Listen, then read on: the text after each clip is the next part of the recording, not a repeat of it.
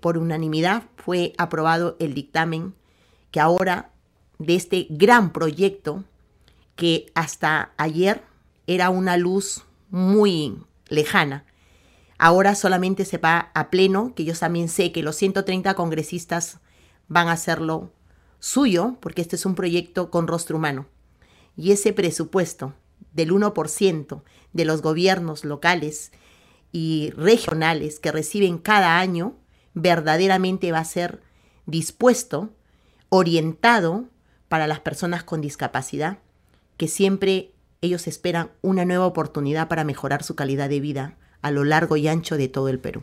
Cuando le escuchábamos sustentar, un poco comentar en la comisión esta iniciativa, usted señalaba que eh, durante su semana de representación y de fiscalización encontró que muchas eh, municipalidades y gobiernos regionales cómo lo utilizaban este 1% que ya existía o ya, ya estaba establecido que tenía que destinarse para personas con discapacidad.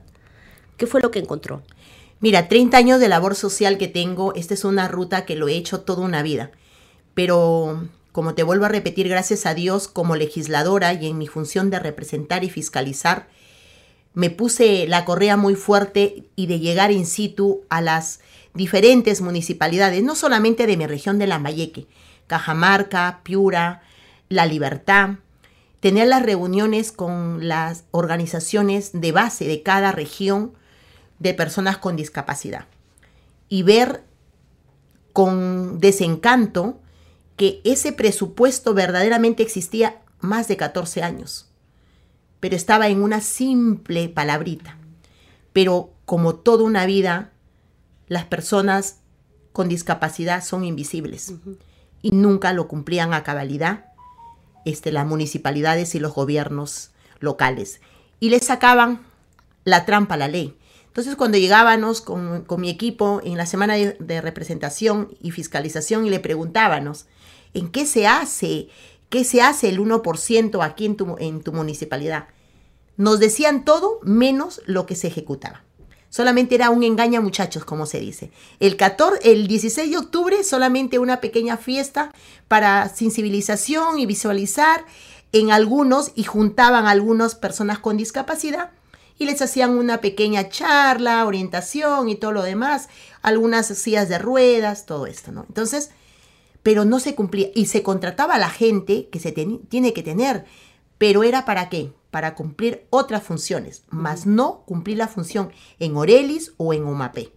No había ese seguimiento, esa ruta de desarrollo que era ese 1%, licenciado. Había que solucionar eso. Ahora, ¿cómo se distribuye? El 0.5 para qué y el otro 0.5 para qué y de qué manera se va a fiscalizar que se cumpla esa, eh, esa, distribución, esa norma. Mira, Perla, yo estoy muy contenta, de verdad agradecida porque ahora sí, el 0.5% es para accesibilidad, para rampas, baños, adecuación de lugares donde nuestras personas con discapacidad puedan moverse y tener una mejor infraestructura de accesibilidad vehicular. Lo otro, el 0.5% es para sus actividades, tener su psicóloga, quizá las salas de terapias, ayudarles, personas que de repente necesiten pañales, una asesoría, un seguimiento, un mejor fortalecimiento en sus capacidades desde su discapacidad. Pues ahí, con gente profesional idónea, desde la UMAP, programas sociales de gobiernos y, y la Aurelis. Entonces, para eso está. Pero ahora vamos a tener dos aliados importantes, que a esta ley se le está poniendo como, y gracias a Dios, ha entendido, pese a muchos obstáculos que hemos tenido, especialmente desde mi despacho, sensibilizar a las autoridades y funcionarios. Hoy día sí puedo decirte aquí y a todos los 10.4% de personas con discapacidad que vamos a tener dos aliados muy importantes y que un aliado lo ha reconocido en su totalidad y ahora lo coge como un ejemplo para otros proyectos, que es el Contralor General Nelson Char.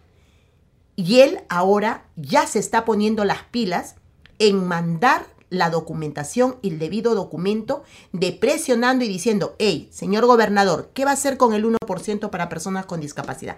Señor alcalde, ¿qué está haciendo con el 1%? Y desde el MEF va a haber una plataforma virtual donde cualquier persona con discapacidad puede entrar a ese link y ver en qué se está aprovechando Claro, esa, ese, era el importante. 1%.